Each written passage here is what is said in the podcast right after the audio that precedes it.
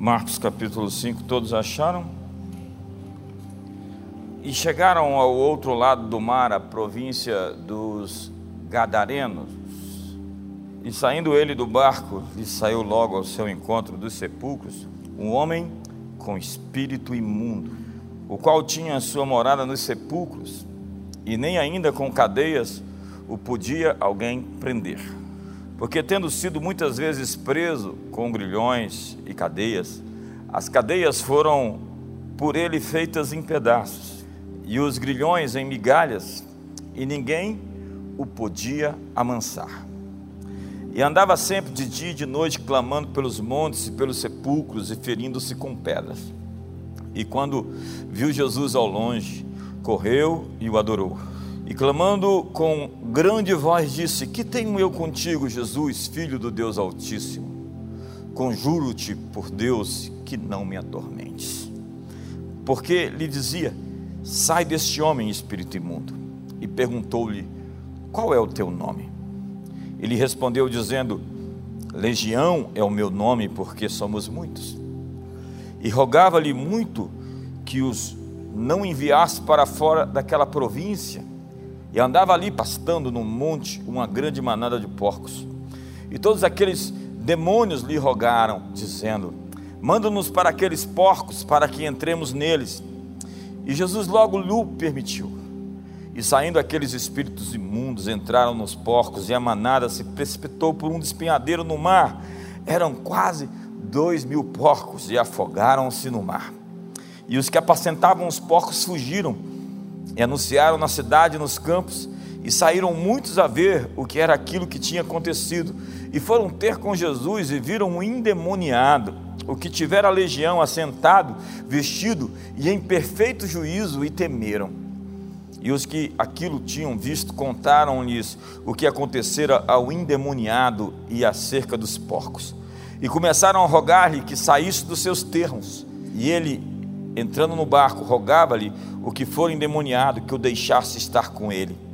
Jesus, porém, não lhe permitiu, mas disse-lhe: Vai para a tua casa, para os teus, e anuncia-lhes quão grandes coisas o Senhor te fez e como teve misericórdia de ti.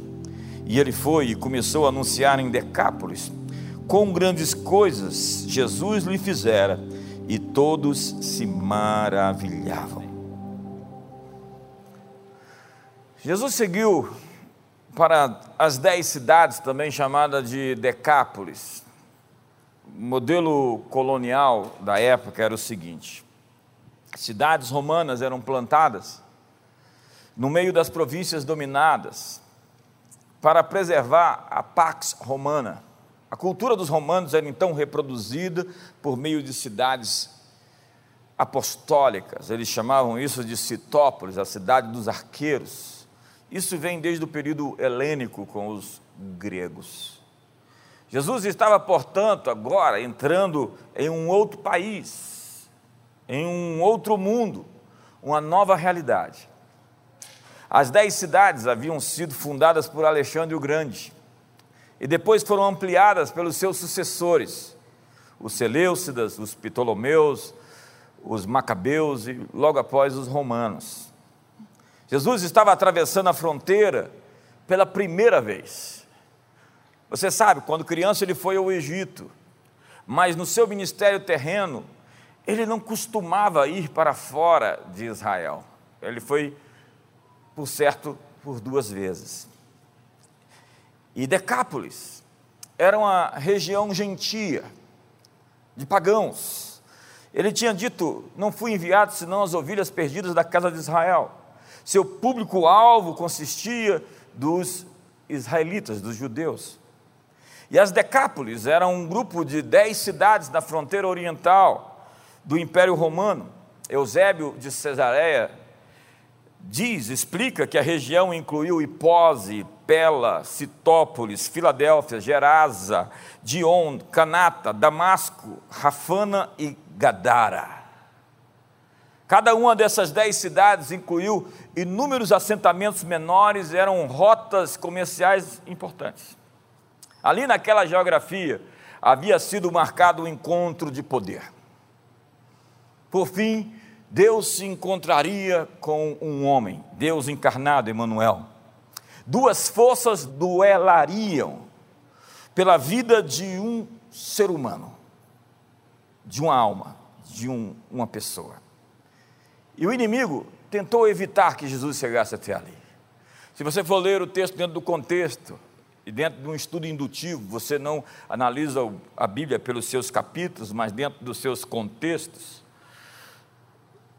a saída de Jesus para outra margem trouxe consigo uma tempestade no caminho. E ao que tudo nos parece, de acordo com o texto bíblico, não foi nem carne nem sangue quem se revelou ali naquela tempestade. Tanto que Jesus fala ao mar, aquieta-te, ao vento, cala-te. Parece que havia uma entidade personalizada naquele movimento das águas. E Jesus a confronta e sai do outro lado, quando lhe aparece um louco, um endemoniado, um homem possesso de espíritos. A propósito, eu nunca vi tanta gente pirada como nos últimos tempos.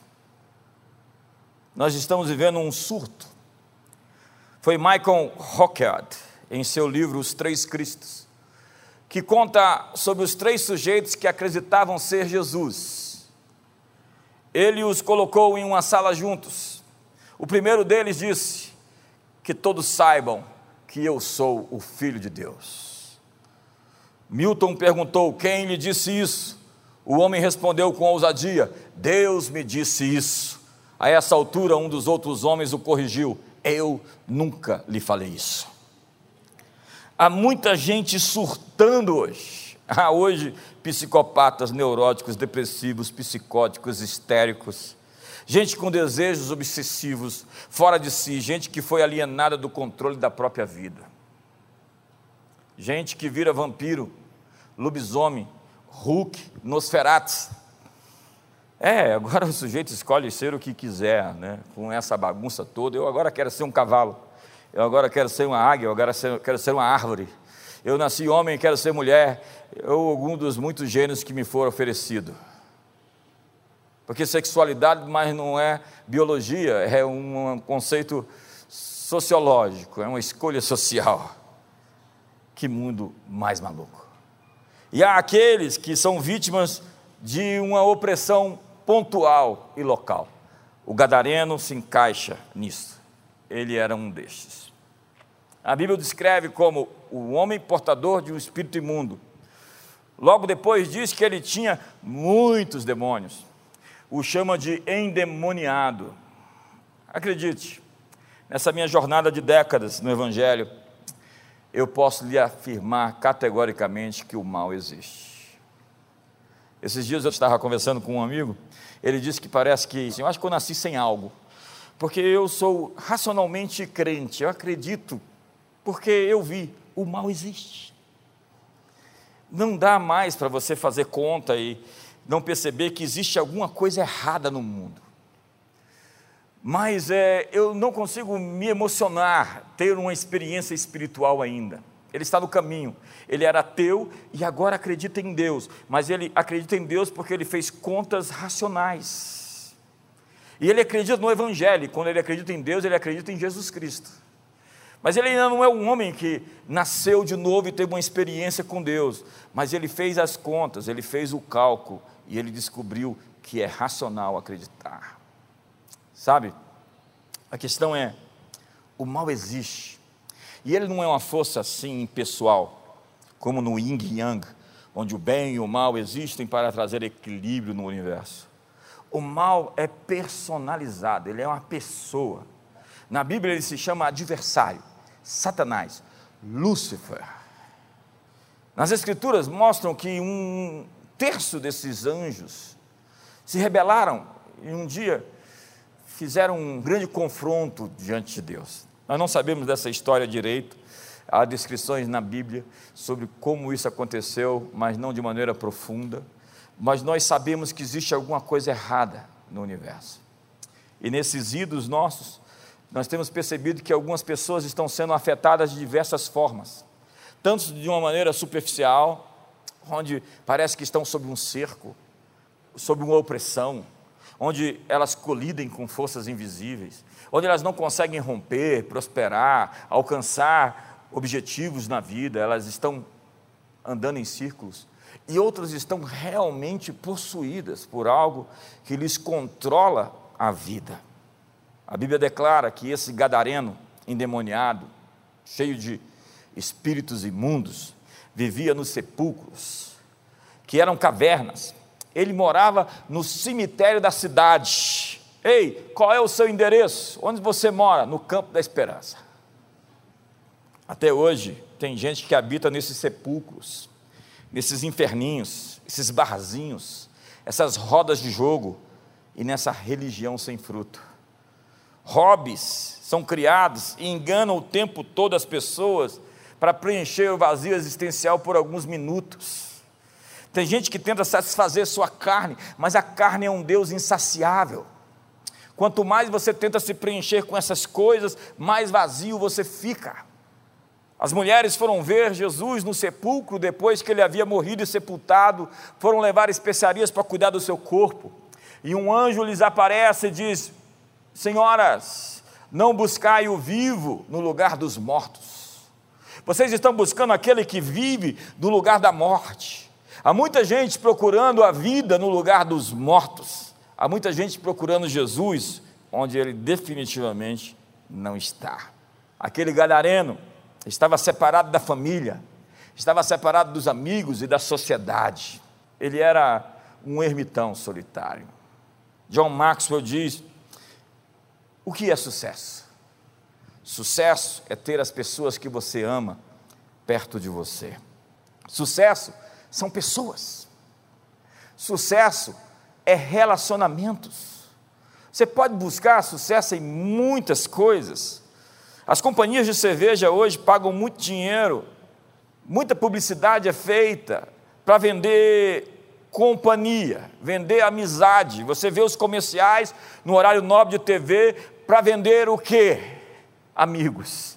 Ninguém bebe sozinho. Eles estão vendendo relacionamentos. As pessoas hoje morrem de solidão. Não existem mais relacionamentos profundos. Relacionamentos olho no olho, face a face. Nesse mundo pós-moderno, se criou o personal space, o individualismo radical, onde você não pode entrar mais na vida de ninguém. Os casamentos agora são redigidos, regidos por contratos pré-nupciais. Há muita gente fazendo refeições sozinhas jogando futebol sozinhas. Acredite, gente jogando bola sozinha. Uma vez eu passei numa cidade americana e passei ali na frente de uma quadra, tinha um sujeito jogando futebol. Três meses depois passei pelo mesmo lugar, lá estava ele, jogando futebol sozinho. Falei, como pode? Você joga a bola para lá, vai lá e pega, joga para cá. Gente que passa a noite sozinha, em casa com seus animais de estimação assistindo programas de televisão sobre relacionamentos, tomando remédio para depressão por causa da solidão. As pessoas hoje se casam com qualquer pessoa porque não querem ficar sozinhas. Mas acredite, pior do que viver sozinha é viver sozinha com o cara errado do lado.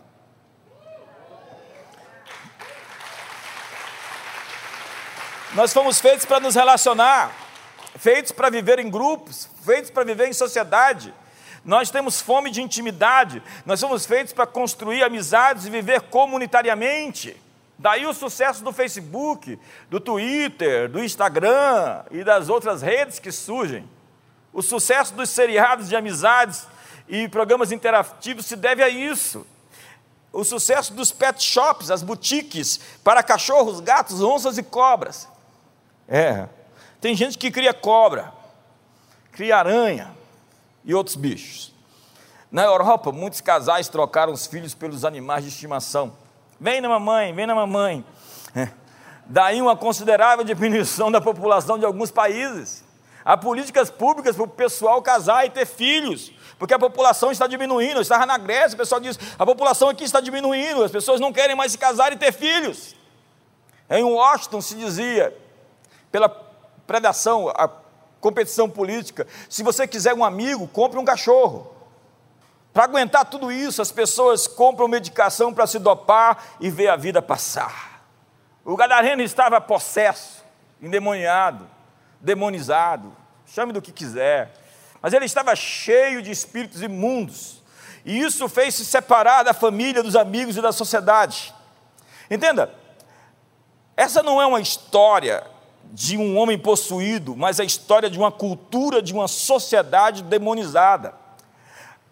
A região de Gadara foi invadida muitas vezes invadida pelos Seleucidas, Ptolomeus, pelos Macabeus, pelos romanos. Ela vivia sendo invadida, então criaram uma cultura de violação, onde violação fazia parte da sua normalidade. Era a sua cultura vigente. Gente que aceita o menos porque foi condicionado, foi domesticado. Hoje, essa distância das pessoas, ela já não é tão física, mas é a indiferença do marido e da mulher, a amargura, a rebelião dos filhos, a inimizade que cresce entre os próximos. O gadareno vivia sozinho, era feroz, ameaçador, andava nu, dia e noite. Que ser humano incrível! Ele quebrava as cadeias, ele tinha uma força em comum, e ele se mutilava. Mas ele era mais normal do que a cidade que vivia sendo oprimida sem coragem de gritar. Eles estavam presos e não protestavam. O grito dos gadarenos estava preso, engolido, retido, inibido, sufocado. O fato do gadareno uivar como um, um, lobisomem, gritar, surtar, enquanto se feria com pedras, era a expressão da sua dor interior, era a sua manifestação do seu drama, das suas tragédias, que ele não conseguiu digerir durante a vida, então tinha que expressar de outras formas. Você não sabe por que uma pessoa age como age até que você calça os sapatos dela, até que você descobre onde é que ela foi, até que você conheça a história de alguém, você não sabe por que ela é daquele jeito. Eu estava num momento de ministração uma vez, e houve um apelo para vir à frente, para liberar seus traumas, suas dores, suas opressões. E veio uma menina e começou a gritar na frente. E eu falei: que cura linda essa menina está passando. Ela estava gritando, eu sentia que era o extravaso de uma alma que foi reprimida a vida inteira, que não conseguiu manifestar seus sentimentos nunca, porque cresceu num ambiente de opressão familiar. Então ela estava gritando e achando aquilo o máximo, até que saiu um sujeito ali da escada, colocou a mão sobre ela e disse: Sai, demônio! E o demônio quis entrar em mim. Porque eu fiquei com muita raiva. Eu falei, como a religião é destruidora. Como o sujeito vive atrás de alguém endemoniado. Parece aqueles caras assim, obreiro, que fica assim: tem um demônio em você. Eu preciso saber onde é que está. Alguns psicólogos têm essa mania, né, Jéssica? Fica procurando um maluco, assim, meu doido. Eu tive um semestre na faculdade de psicologia, onde eu fiz uma matéria ensinando observação que era só para procurar o maluco. Onde é que está o doido? Cadê o doido? E a propósito, todos nós temos um pouquinho de loucura. É isso, André? O que define o que é veneno ou remédio é a dose. Sai, demônio! Mas o endemoniado era ele, endemoniado pela religião. O gadareno andava nu, dia e noite, mas ele era a expressão mais livre de uma sociedade adoecida, oprimida e desorganizada. Ele se sentia tão livre por andar sem roupa, assim, peladão, do jeito que veio o mundo, porque pior do que andar sem roupas é andar quase sem roupa. Se seu corpo não está à venda, não faça propaganda. É o poder da provocação, sabe? Da insinuação de quem diz: quer ver mais um pouquinho? Adão e Eva andavam sem roupas mas depois que o pecado entrou no mundo, nudez se tornou maldade. Eu estava agora vendo o livro do Christopher Dawson. Dawson é uma inspiração para mim. E eu estava vendo uma obra, na capa do livro dele é uma obra sobre o juízo final, o julgamento das nações. E ali as pessoas estão sem roupa. E eu sempre me questionei por que que nesses quadros do juízo final as pessoas estão sem roupa? Porque no juízo final ninguém pode esconder mais nada. Todos estaremos expostos, sem condições de esconder coisa alguma daquele que tem os olhos como chamas de fogo. Hoje nós somos uma fábrica de psicopatas, de neuróticos, depressivos, psicóticos, e há muita gente surtando. É incrível. A sociedade está como uma, como uma panela de pressão. Todo dia, toda hora eu recebo vídeos de como está o nível de opressão e crescendo, de insatisfação, depressão, suicídio, divórcio, violência doméstica, abuso sexual, dentro de casa e surtos psicóticos.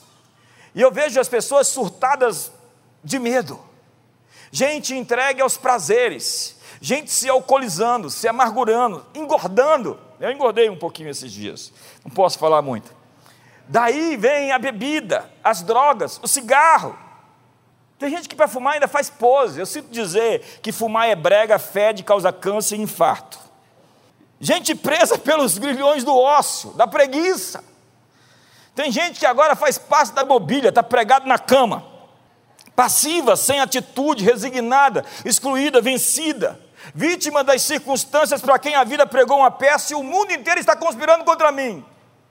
É preciso romper essas cadeias do fatalismo, é preciso vencer a inércia. Toma o teu leito, levanta, vai para a tua casa. Jesus cura o paralítico e já lhe dá um trabalho. Há um outro tipo de surto que eu tenho visto sistematicamente, e esse é o pior de todos, é o orgulho. O orgulho é que nem mau hálito. Você não sabe que tem, mas quem está perto de você sabe. Tem gente arrogante que se acha lindo, mas que todo mundo sabe que ele é somente um pavão. Gente que pensa que suas palavras são poemas, mas todo mundo sabe que ele é somente um ególatra. Vaidade vem do latim vanus, que quer dizer vão. Vaidade, então, é o vazio, é o sem conteúdo, o sem valor nenhum. A vaidade é como aquele lagarto horrível que, para chamar a atenção, estufa um saco vermelho que havia no pescoço então o seu papo vermelho é vanos, tão somente ele está cheio de ar. Assim são os arrogantes, estão sempre cheios de ar. Eles são vanos. No livro O Pequeno Príncipe, escrito pelo jornalista e piloto francês Antoine Saint-Exupéry, eu não sei falar francês direito. O pequeno príncipe sai de um asteroide e vem visitar a Terra. Mas antes visita uma série de asteroides intermediários. Daí ele se encontra com alguns personagens. Primeiro, o acendedor de lampiões, o homem que vivia para cumprir o dever. Então ele acha o rei cujas ordens fazia o sol se pôr. Depois, o homem de negócios que passava o tempo calculando quantas estrelas possuía, embora nenhuma delas fosse dele. Então ele conheceu o geógrafo que aprendeu tudo sobre o seu planeta, sem contudo nunca sair da sua escrivaninha. E por fim, ele viu o vaidoso, que percebendo o pequeno príncipe à sua frente, perguntou: Mais um admirador? E pediu: Por favor, bata palmas. O príncipezinho, sem entender nada, bateu palmas. Então o vaidoso se curvou numa larga reverência como um artista do palco, agradecendo os aplausos. O arrogante é assim: para ele o mundo é um palco, todas as pessoas são admiradoras e ele é o centro do espetáculo. Tem gente que, para chamar a atenção, comete impropérios. Pol Pot mandou quebrar todos os óculos do Camboja e mandou matar todos aqueles que sabiam ler. Martin Niemöller, ele era um pastor alemão, e para o pastor alemão, diga-se um pastor que nasceu na Alemanha. Ele disse que viu Hitler em 1941, e quando encontrou Hitler, ele viu a sua descrição, o seu testemunho foi que ele viu um menino muito assustado, um menino com medo. Pessoas com medo cometem impropérios. Há sempre um homenzinho bem pequeno dentro de um ditador, dentro de um tiranete.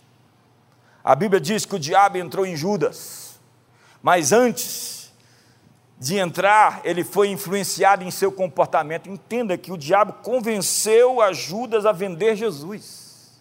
Eu me preocupo mais com uma possessão polida, educada, refinada, do que com demônios bravos, nervosos, saltadores, lobisomens. Lidar com um lobisomem é mais fácil do que com um avarento. O que me preocupa não é a demonização escancarada, eu já encontrei muitos assim. Mas o mais terrível é a demonização processual, sutil, gradativa da alma. A pior demonização é quando os demônios se aninham na essência do ser.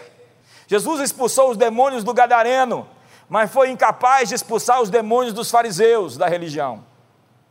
Zaqueu disse: Vou dar metade dos meus bens aos pobres, e se alguma pessoa eu roubei, vou devolver quatro vezes mais. Jesus disse: O reino de Deus entrou nessa casa. Em Gadara, os demônios entraram nos porcos e os jogaram no abismo.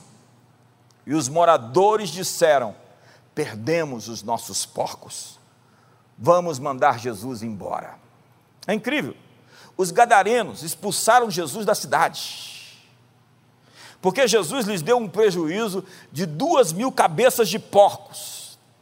Gadara é aquela sociedade onde porcos valem mais do que gente. Você conhece algo assim? A avareza é uma doença dos olhos. O avarento não vê coisas, ele vê o que elas valem, o preço, o valor monetário, e se pergunta: o que, que eu posso ganhar com isso? É o valor econômico, as cifras que interessam.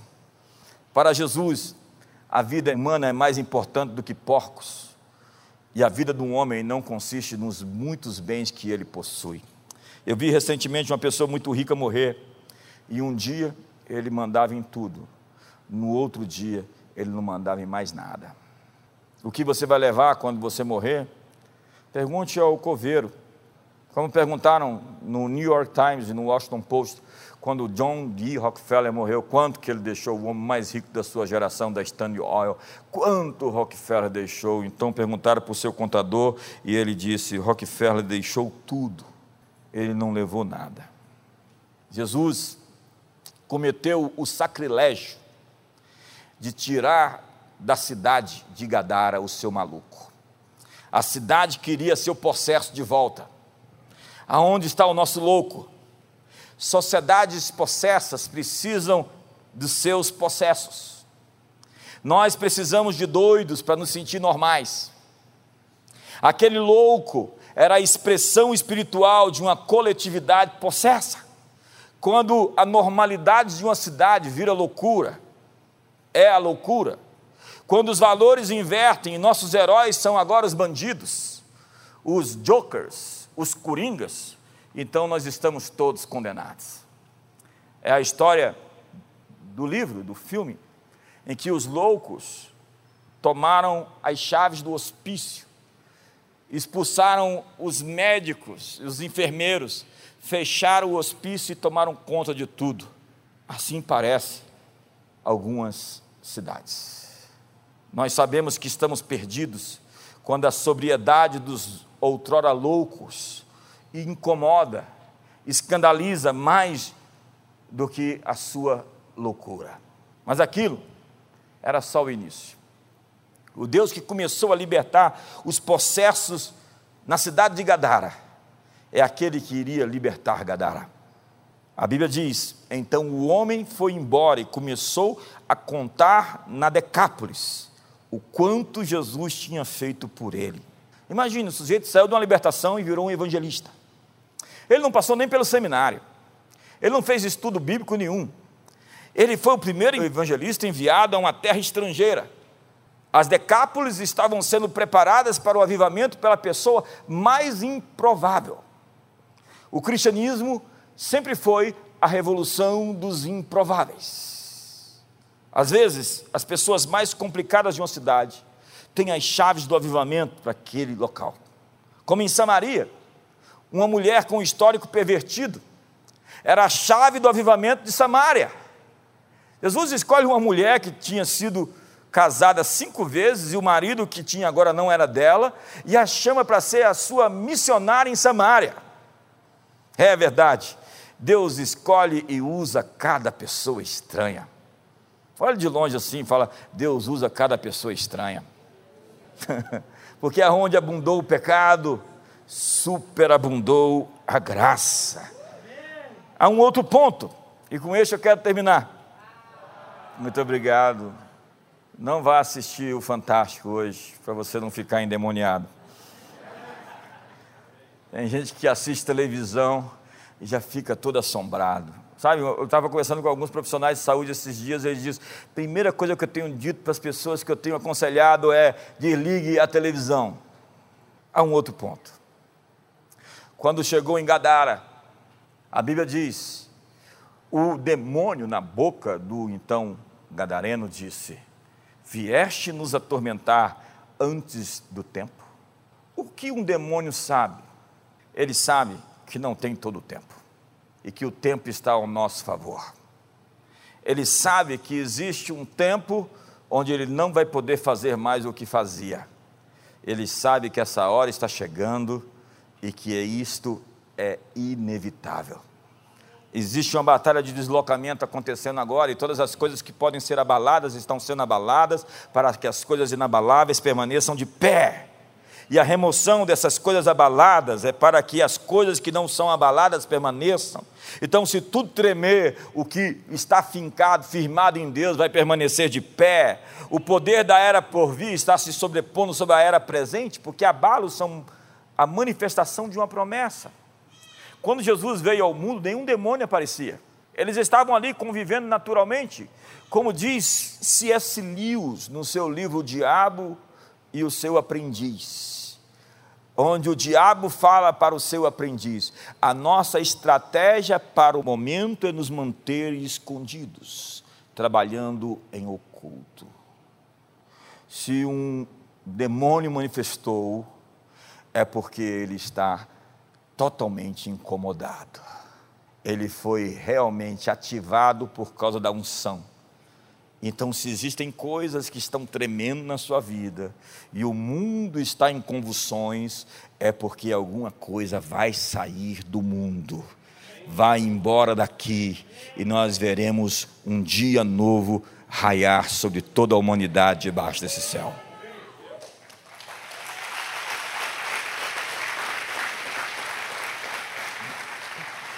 Sabe, há muitos que fazem muito barulho para sair e quando estão sendo expulsos, e a sua saída nunca é muito educada.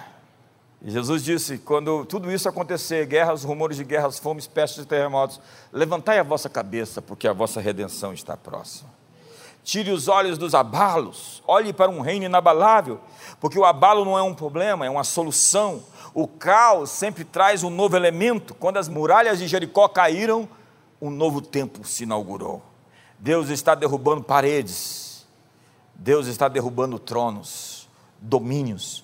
O abalo é o sinal de que o inimigo está sendo derrubado.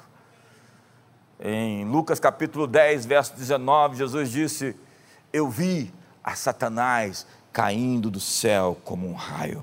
E eis que vos dei autoridade para pisar sobre serpentes e sobre escorpiões, sobre todo o poder do inimigo, e nada absolutamente vos causará dano. O salmo número 2 é o salmo da ressurreição e diz: Pede-me e te darei as nações por herança. A herança do cordeiro são as nações. Entenda, esse mundo não pertence mais a Satanás. O príncipe desse mundo foi expulso, João capítulo 12, verso 30. Ele é o desejado das nações, ele conquistou com o seu sangue o Brasil. E o Brasil dobrará o seu joelho e confessará que Jesus Cristo é o Senhor. Mas em meio a tudo isso, eu prevejo deslocamentos tectônicos pela frente. E se você faz parte de um reino inabalável, você não tem o que temer porque você está sobre a rocha eterna, sobre a pedra angular que os construtores rejeitaram. Aqueles que cair sobre ela será feito aos pedaços, aquele sobre quem ela cair se tornará pó. Jesus é a pedra cortada assim, auxílio de mãos. Ele é o centro da história, ele é o autor da história. E em breve, acredite, todas as nações vão conhecê-lo. Eu conheço o fim da história eu li Apocalipse 22. E lá não diz que nós fomos embora para o céu. Lá diz que o céu veio morar na terra. Fique de pé.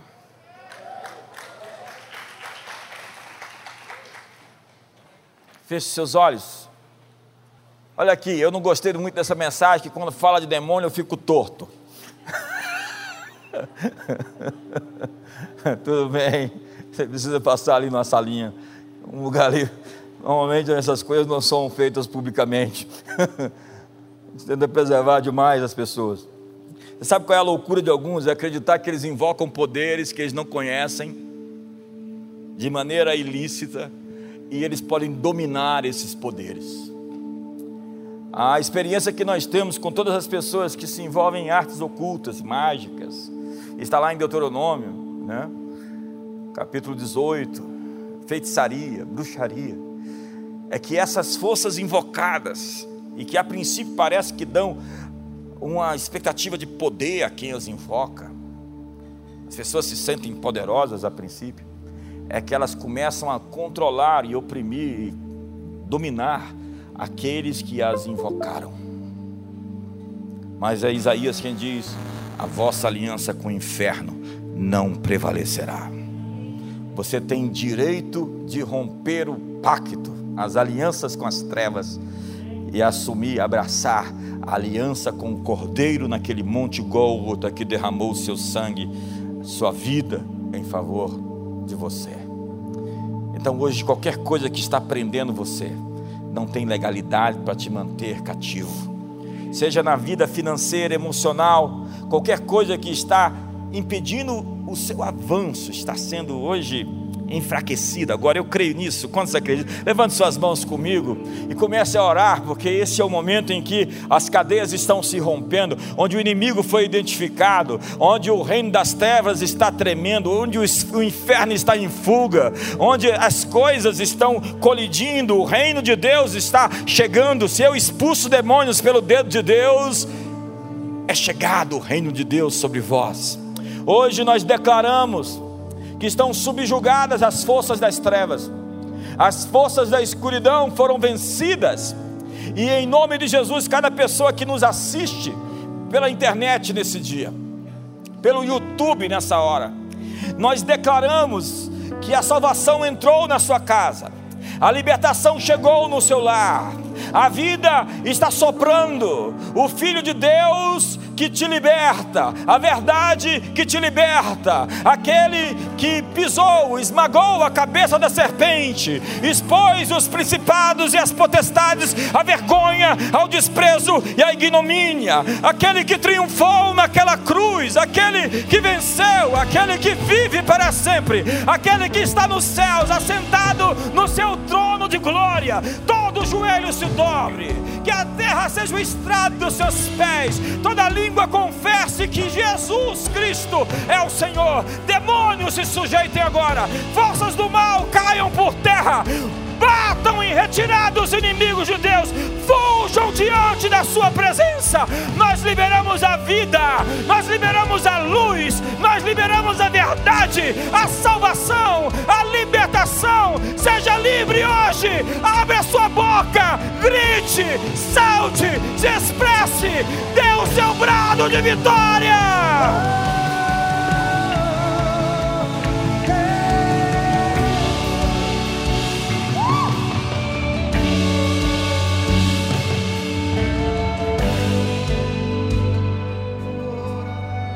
hoje que nós provocamos o mundo espiritual nessa noite.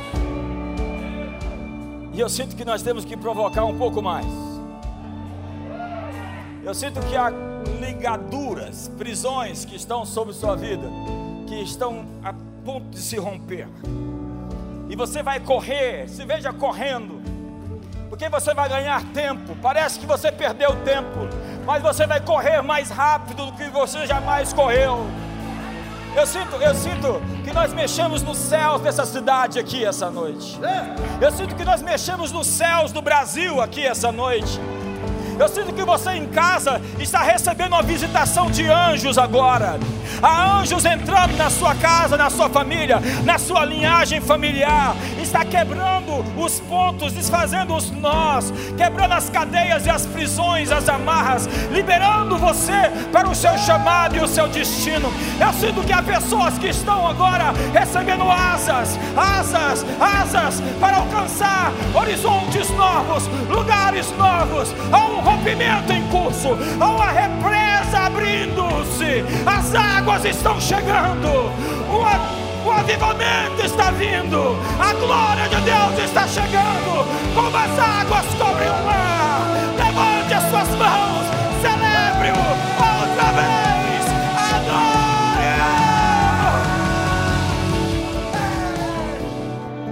Eu quero lhe informar que Deus está nessa tempestade. Onde está Deus nisso? Ache-o, encontre-o. Naum 1 verso 3 diz: Deus faz o seu caminho na tormenta, Ele faz o seu caminho na tempestade, Ele tem toda a química elaborada, com muitas variáveis, para levar ao destino, os seus propósitos serão cumpridos. Hoje você está se alinhando essa noite para pegar um embalo eu sinto fortemente essa palavra. Você está sendo desatado para um propósito. Você vai correr nos próximos dois, três anos. E você vai ganhar terreno como não ganhou nos últimos 30 anos. Deus está conduzindo e te dando autoridade, cetros, espadas, ferramentas, armaduras. É um tempo de equipar os santos preparar você para novos movimentos que estão surgindo. Você não está sozinho, você não está por conta própria.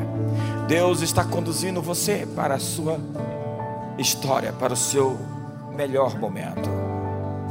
Eu abençoo sua família, abençoo sua casa, abençoo sua vida.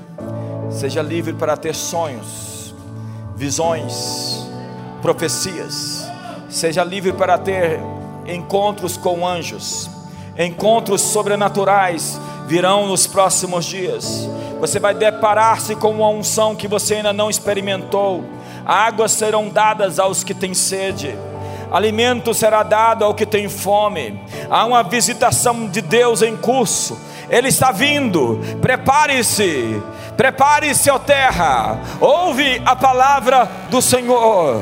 Ele está chegando sua glória está se manifestando, ela está crescendo, Seu poder está se aperfeiçoando em nossas fraquezas, Ele está ativando você, dentro de você está acordando algo, algo está surgindo de dentro para fora, há uma vida que está rompendo contra a morte, há uma saúde se manifestando, há um poder, uma experiência, uma transcendência, uma capacitação Deus está lhe dando armaduras, Deus está lhe fortalecendo, está lhe dando capacidade para superar, para penetrar em lugares difíceis, para romper em situações, em ciclos que você estava preso.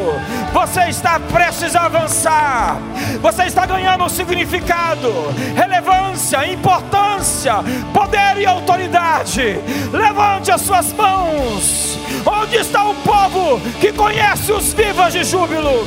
O povo que conhece os prados de vitória? O povo que anda na luz da Sua presença?